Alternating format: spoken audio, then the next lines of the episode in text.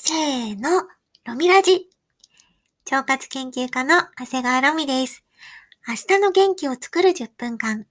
本日もよろしくお願いします。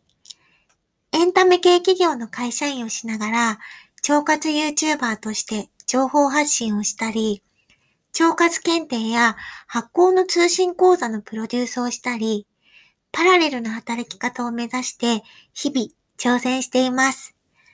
私の人生の目標は、お腹から元気でポジティブな人を増やし、自由に自分らしく生きる人を応援することです。このラジオは、腸もみをしながら聞くことを推奨しています。腸もみのやり方については、長谷川ロミの YouTube や、このラジオの概要欄を見てみてください。それでは、腸もみタイム、スタートです。はい。始まりました。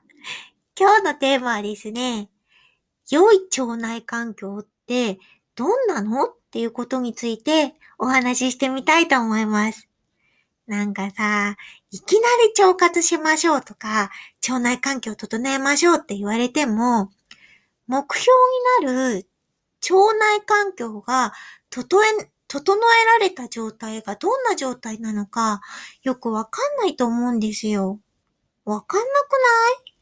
学校で習わなかったよね。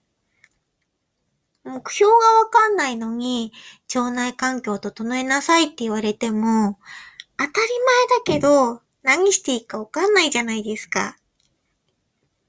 だからね、ちょっと今日は、良い腸内環境がどんな腸内環境なのか、ちょっと明確にしたいと思います。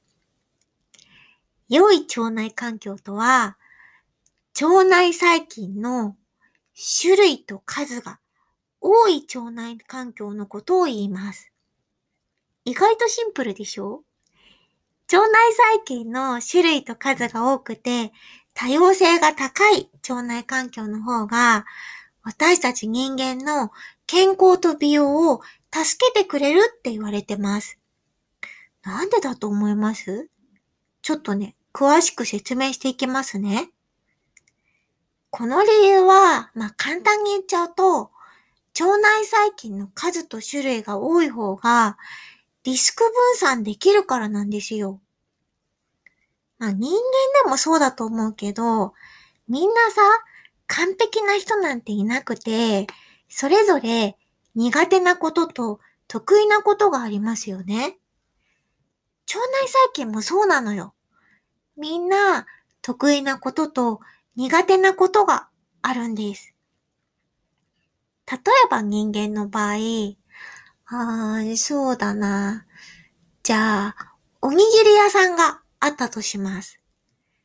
そのおにぎり屋さんの店員さんが3人いるとしよう。ちょっと想像してみてください。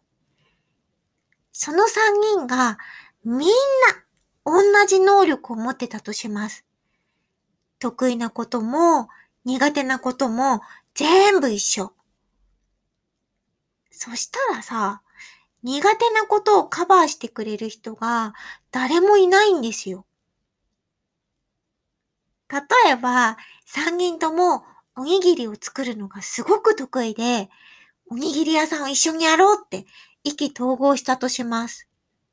でもさ、誰も売るのが上手じゃなかったら、どんなに美味しいおにぎりを作れたとしても、一個もおにぎりは売れませんよね。そしたら、そのお店って潰れちゃうじゃない？腸内環境も一緒で、そこに住んでいる腸内細菌は、みんな得意なことと苦手なことがあるんですよ。ある腸内細菌は風邪をひかないようにしてくれるけど、腸に穴を開けてしまいやすいとか、一方で違う菌は腸に穴を開けないようにね、ちゃんと腸に膜を作って防御してくれるんだけど、実は、癌になりやすい成分の材料を作っちゃうとか、さっきのおにぎり屋さん思い出してくださいよ。例えば、皆さんのお腹の中に暮らしている腸内細菌が3匹しかいなくて、全員同じだとしましょう？さっき言った、風邪をひかないようにしてくれるけど、腸に穴を開けちゃう子たち。あの子たちが3匹いたらどうなると思います？もうさ、腸が穴だらけだよね。怖っ。もう誰も塞いでくれません。やばいでしょ？だから、腸内細菌の数と種類が多くて多様性が高いと。私たちの体は健康、美容にいい影響があるって言われてます。最近はさ、この多様性っていう言葉がすごく使われるようになった気がしてて、腸内環境だけじゃなくて、私たち人間もいろんな人がいて、いろんな生き方を自分で選べるようになった方が、もっと一人一人が豊かで幸せになるよねってよく言われるようになりました。私さ、すごく思うんだけど、人間も腸内細菌も同じ生き物だから、まあ、大きな流れとしては一緒のことが多いんですよ。多様性です。お互い広い心で認め合うことが大事っていう話。実は私たちの腸内環境には腸内細菌が約100億匹住んでると言われています。そして、種類の数で言うと、だいたい1000ぐらいだって言われてるの。でもね、これは昔の人の場合で、最近は結構腸内細菌の数と種類が少ない人が多くなってきているって言われてます。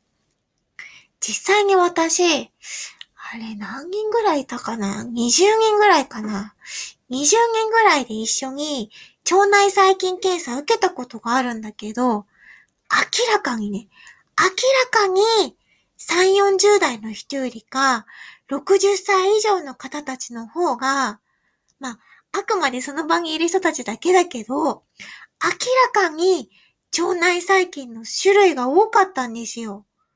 ちょっと驚愕だった。もちろんさ、私も勉強してたから、お年寄りの方が腸内細菌数も種類も多いって知ってたけど、とはいえ本当に検査しちゃうと、そりゃショックですよ。私もね、そんなに多い方じゃないのよ。42歳。絶対さ、うちらのおじいちゃんとかおばあちゃんの方が、菌の種類多かったと思うんですよね。ほんと、羨ましい。腸内細菌の数と種類が減ってきている理由は、本当にたくさんあって、まあ、一個挙げるとすれば、食の欧米化です。食物繊維が減って、高脂肪の食事が増えると、どうしても腸内細菌の数は減りがちになるし、毎日同じものばっかり食べてると、腸内細菌もその食べ物が好きな子たちしか増えないから、種類が減っていきます。あとね、最近問題になってるのは、添加物とかお薬の存在ですよね。昔よりも簡単にお薬が手に入るようになったし、食べ物も手作りしなくてもコンビニとかスーパーですぐ食べられるお弁当がすぐ手に入るから、まあ、自分で作ってれば保存料とかわざわざ入れる人いないと思うけど、ちゃんと市場に流通されているものは、もちろん腐りにくくする必要があって、そのためにいろいろ入れなきゃいけないっていうのもわかるんですよ。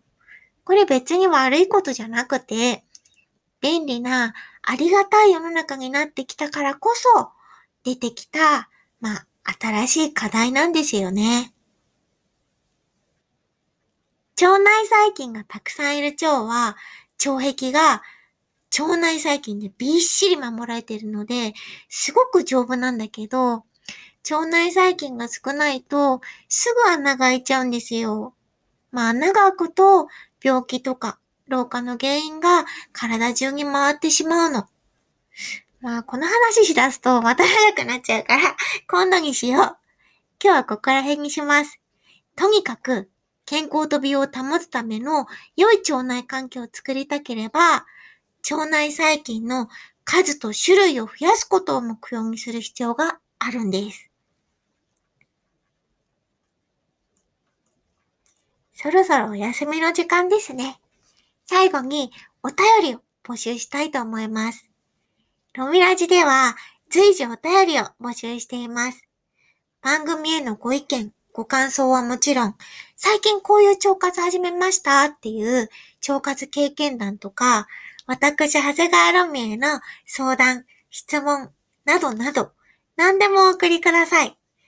お便りの宛先は、メールアドレス、アルファベット小文字で、長谷川ロミ63、アットマーク、gmail.com です。お便りもお待ちしてます。それでは、明日もいい運気が出て、いいことありますように。腸活研究家、長谷川ロミでした。おやすみなさい。